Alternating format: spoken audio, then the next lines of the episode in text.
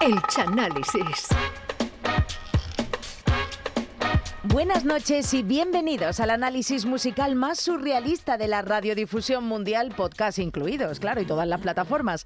La primavera nos acompaña desde hace justo hoy 10 días y, sin embargo, el Chano se siente otoñal, en concreto en tiempo de otoño, para desmenuzar una de las canciones de este disco de 1979, uno de los clásicos por excelencia del castejonero, que más historias nos ha regalado. Ya veo al de la caleta enarbolando su bisturí para el chanálisis de un velero llamado Libertad de José Luis Perale. Ánimo, ánimo. ánimo. ¡Hombre!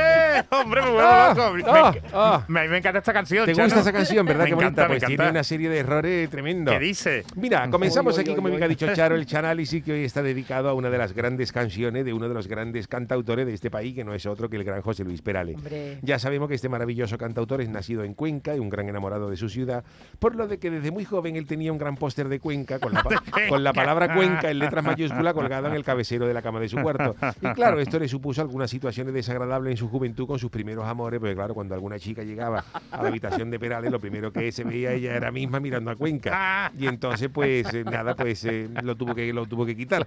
Así que parte de la tristeza que depende de las canciones de José Luis Perales puede ser debido a que él no encontró el amor hasta que no quitó el cabecero del cartel de Cuenca de la cama. Y esa tristeza estuvo también a punto de apartarlo del mundo de la canción, porque antes de dedicarse a la música, José Luis Perales probó como fortuna como concursante del programa de televisión española No te ría que es peor, que ganó, que ganó durante 15 temporadas seguidas.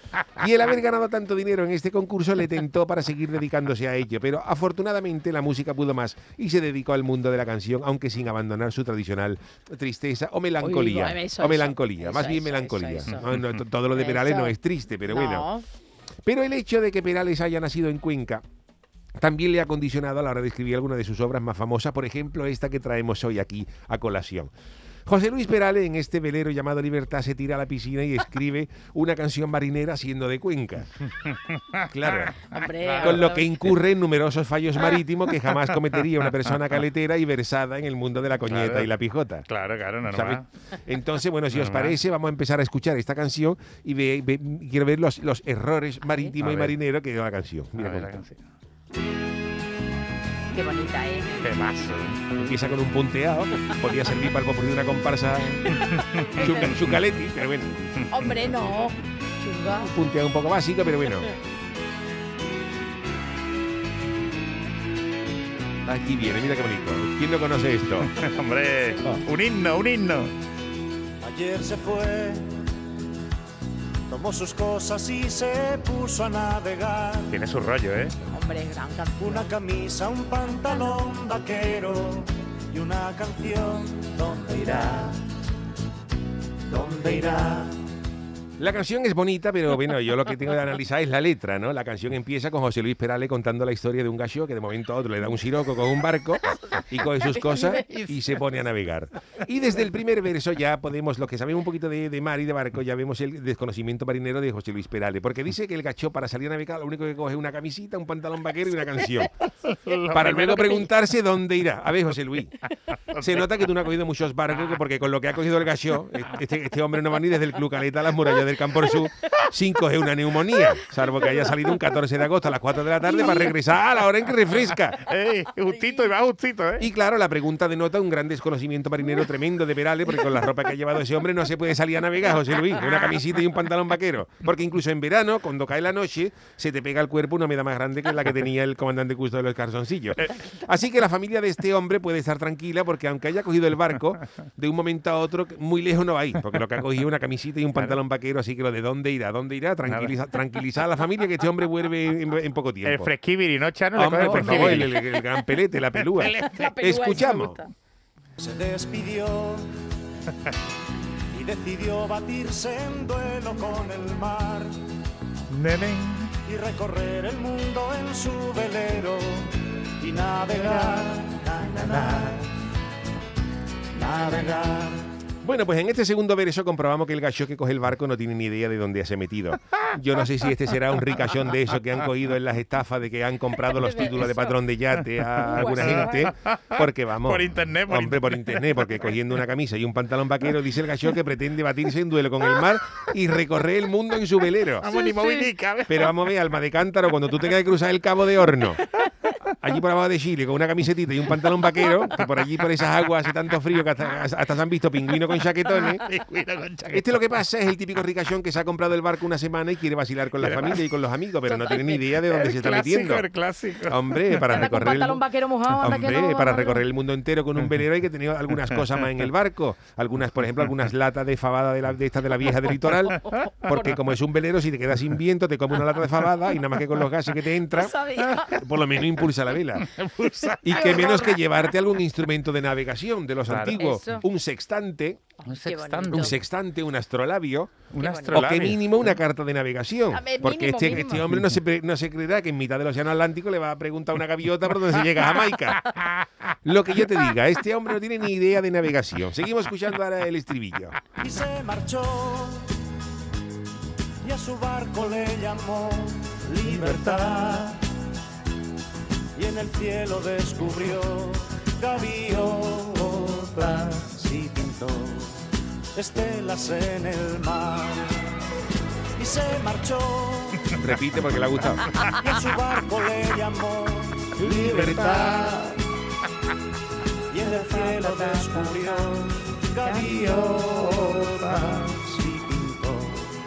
estelas en el mar. Bueno, pues en esta, en esta estrofa sigue el despropósito marítimo. Dice Perale que el gachó se marcha y en mitad de la navegación, porque dice la canción, y se marchó. Y él, él se marcha. Él se marcha, dice, y a su barco le llamó Libertad.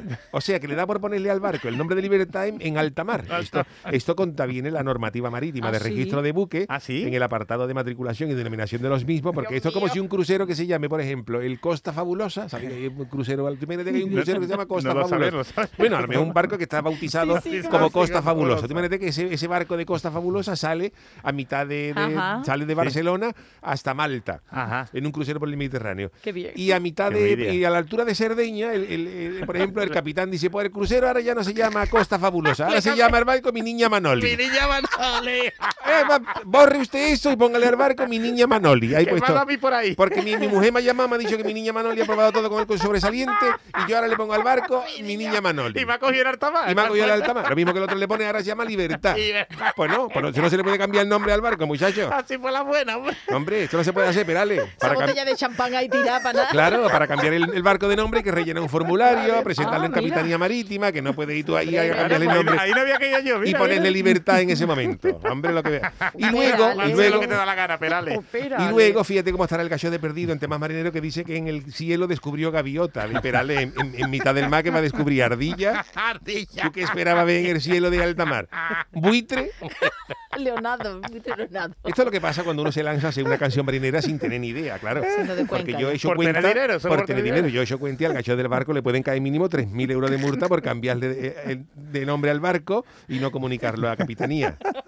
Y, Por hombre, Dios, y ¿por ya- qué que y no saber que en el cielo del mar hay gaviotas es para quitarle el carnet de patrón de yate y darle uno del Cádiz, por lo menos que se distraiga los, que se distraiga los domingos.